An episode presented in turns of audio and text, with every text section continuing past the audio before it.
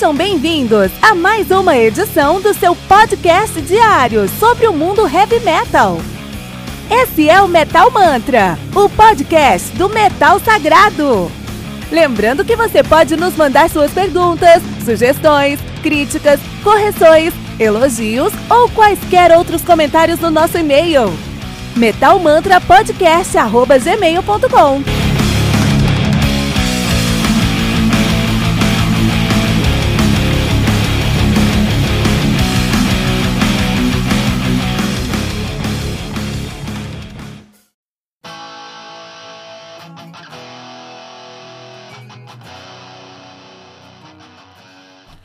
So Far, So Good, So What, do Megadeth. Álbum lançado no dia 19 de janeiro de 1988 pela Capitol Records.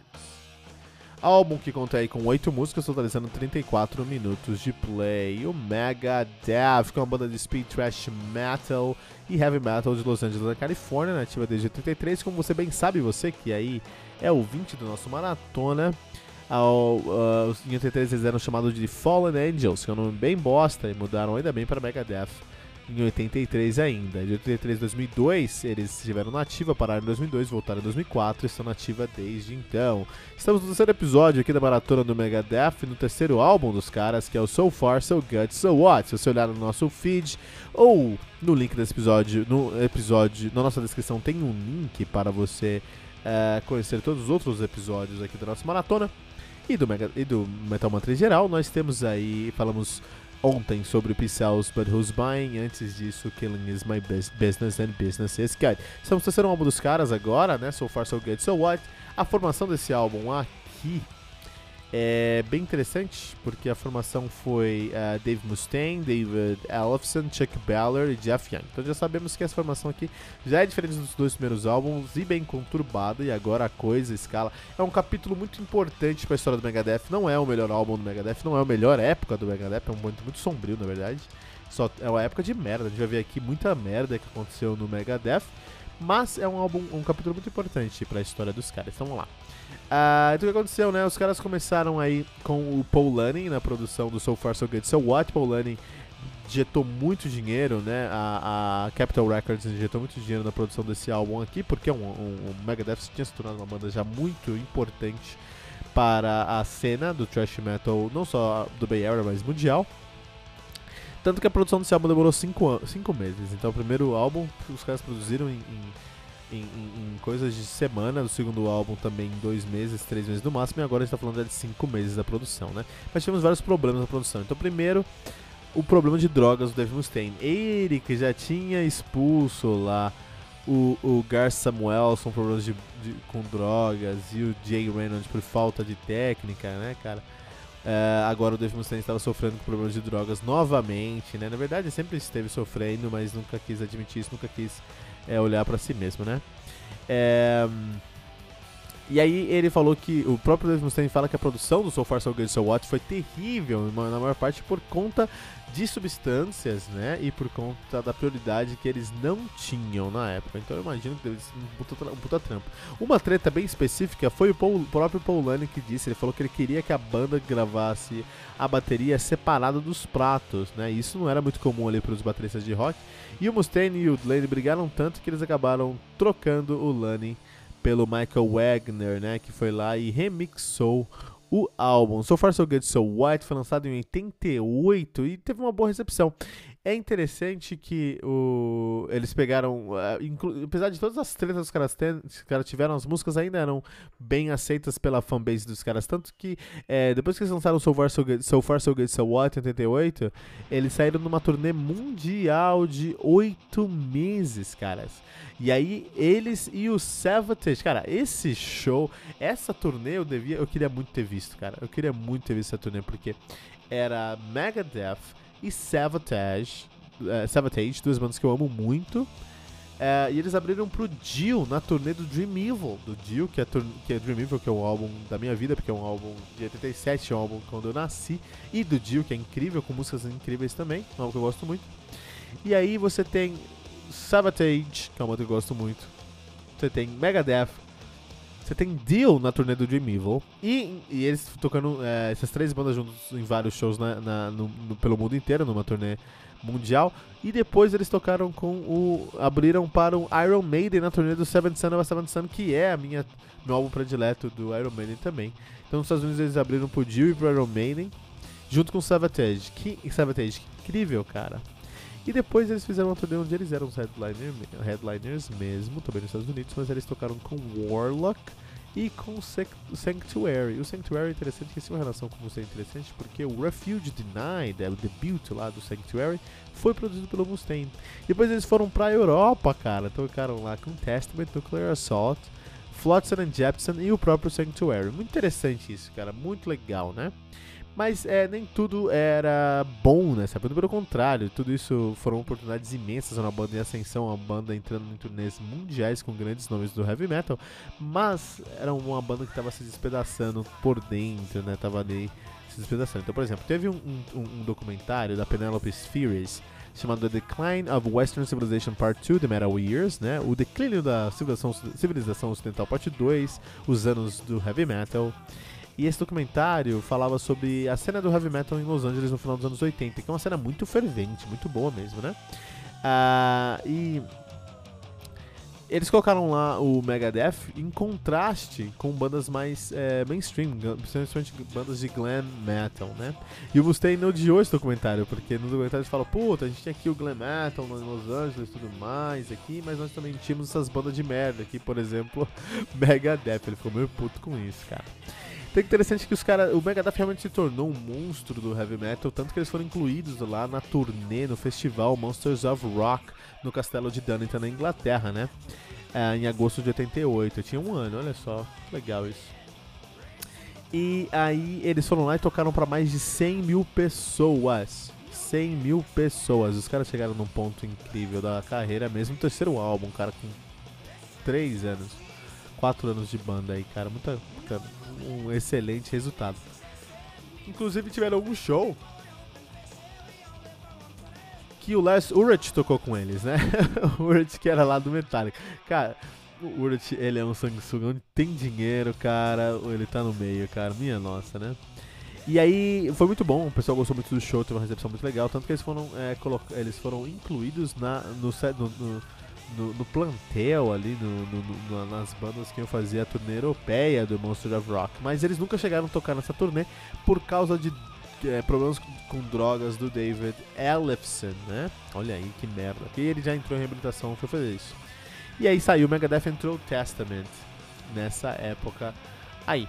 Depois do Monster of Rock, que eles tocaram no, em Dunnington, né? Eles voltaram para os Estados Unidos e despediram o Chuck Ballard, o baterista. E despediram o Jeff Young, guitarrista também.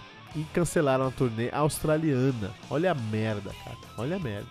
Isso porque eles, o, o, o Mustaine falou que quando eles estavam na estrada. Quando eles estavam na estrada, a treta que eles tiveram, a, a, a dificuldade que eles tiveram, escalou de uma tretinha pra uma treta ferrada. Física até. Uh, e ele fala que várias coisas, na opinião dele, causou esses problemas, né?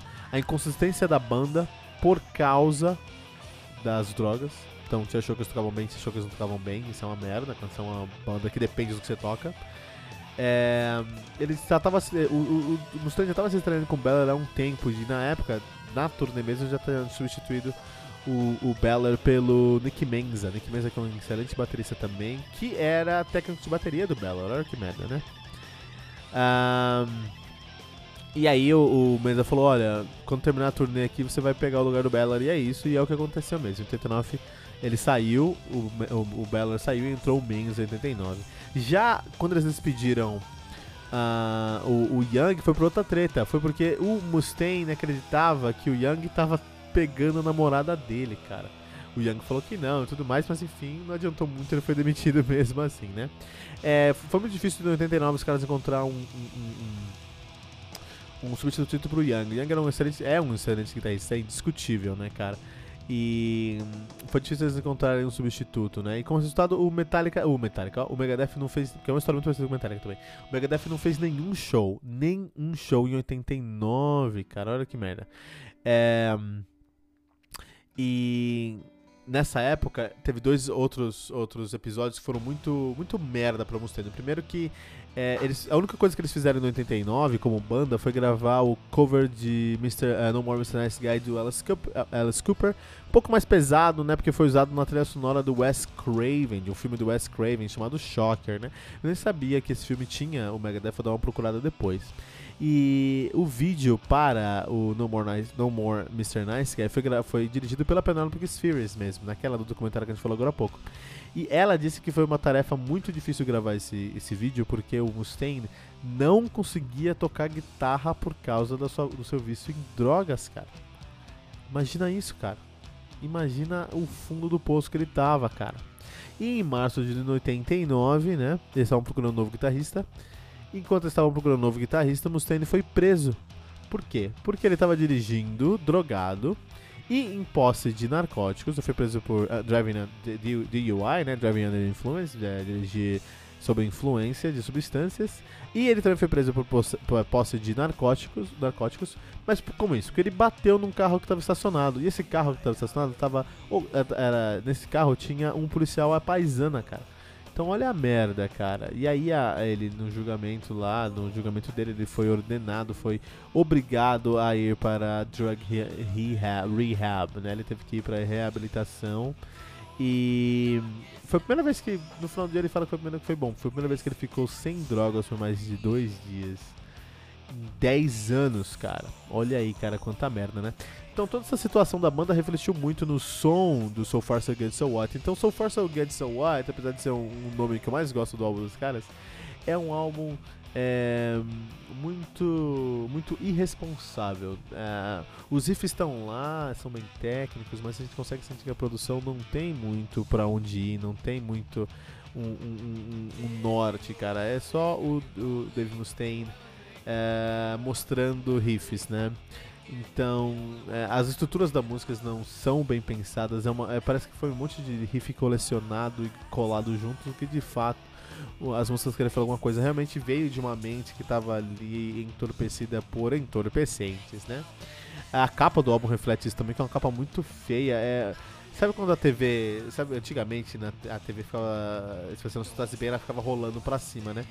É incrível que a gente tenha esse efeito aqui nesse álbum, cara. Eu nunca vi isso, cara. É uma, um álbum que tem uma cor, uma capa que tem uma cor aqui de, de, de cor de burro quando foge, assim, entendeu? Não uma capa, é uma capa bem feia. A, a tipografia do álbum. É, é, enfim, é um álbum muito descompromissado, é um álbum muito irresponsável. A gente consegue perceber isso em todos os sentidos.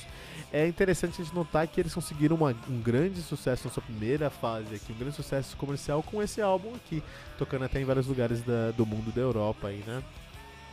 Uh, e, no, e, quem pagou a conta, o Dave Mustaine mostra claramente que ele tem um, um grande amigo, um grande amigo e um grande é, companheiro de banda que é o David, David Ellefson, mas tirando eles, todo mundo parece meio que descartável para o Dave Mustaine, né? Tanto que o Chuck Beller pagou a conta e o Jeff Young, coitado do Jeff Young, nem sabe se pegou a, a, namorada do, do, do, Dave Mustaine ou não, mas no final das contas perdeu esse emprego aqui nos maiores bandas de thrash metal da história do mundo. E é isso, né? Amanhã nós vamos falar aí, nosso quarto episódio, vamos falar sobre Rust in Peace do Megadeth na nossa maratona todos os dias às 3 horas da tarde aqui no Metal Manta. Não perca amanhã Rust in Peace do Megadeth.